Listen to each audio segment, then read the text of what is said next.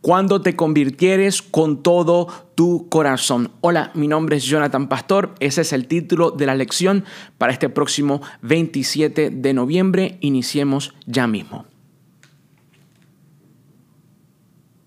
Deuteronomio capítulo 4, versículo 29 nos da el pie inicial para las cuatro, los cuatro pasos que vamos a estudiar durante esta lección.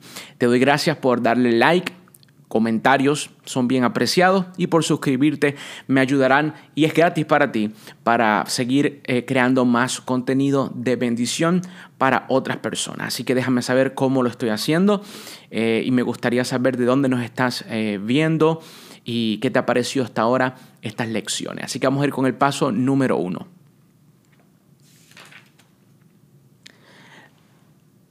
Dios está dispuesto a recibirnos. El paso número uno es la búsqueda de Dios. Cuando nosotros buscamos a Dios, este es el primer paso de encontrar esas sendas que hemos perdido. Es reconocer que necesitamos eh, de nuestro Señor, necesitamos de Él, de su guía.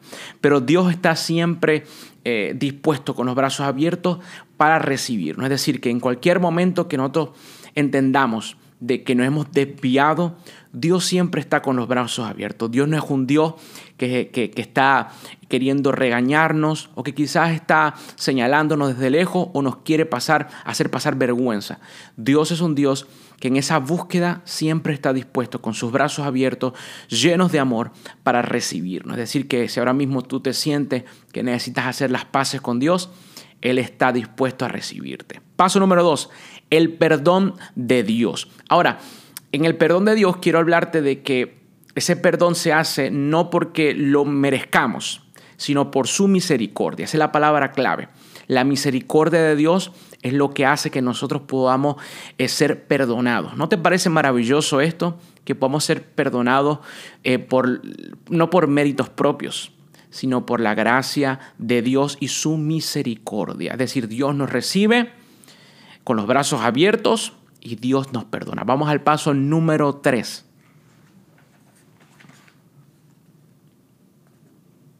Deuteronomio capítulo 30, versículo 2, habla acerca de unas expresiones que me gustan mucho, como, como cuando Él nosotros eh, eh, coloca en nuestros corazones ese, esa, esa fuerza para poder regresar a Él. El regreso es el paso número 3.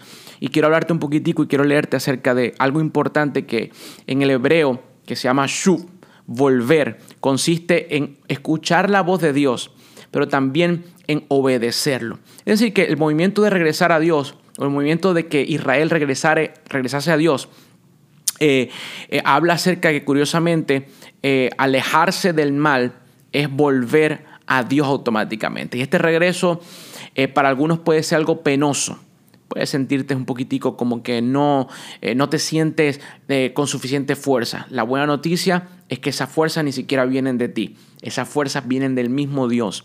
Una vez que tú decides regresar, Él te da fuerza. Mira lo que dice Deuteronomio capítulo 30, versículo 2.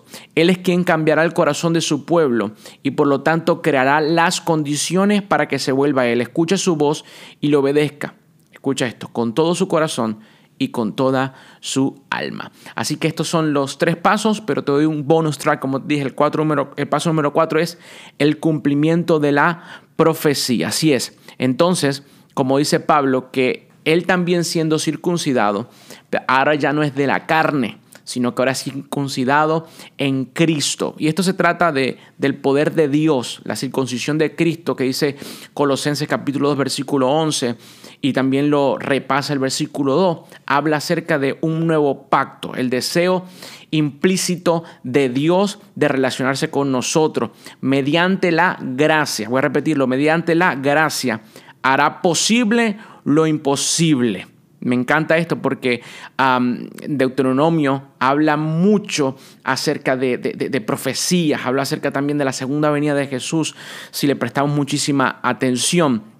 Y la idea hebrea del arrepentimiento implicaba siempre regresar a las sendas antiguas. Es decir, que cuando tú te alejas del pecado, tú te acercas al Señor. Te hago una pregunta para terminar y es la siguiente. ¿Ya le pediste perdón a Dios? ¿Le pediste perdón a alguna persona que has afectado?